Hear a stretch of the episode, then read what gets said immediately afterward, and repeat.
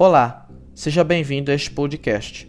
Meu nome é Joaquim Eduardo e eu gostaria de estar junto com você nesta empreitada para estudarmos o livro dos profetas Oséias e Joel.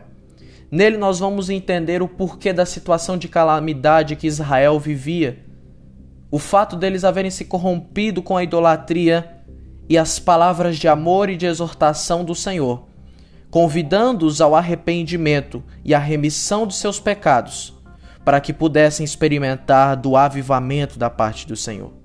Que possamos aprender com esses livros e entender que o socorro das nações dependem do nosso arrependimento e dependem da remissão dos nossos pecados através do sangue de Jesus.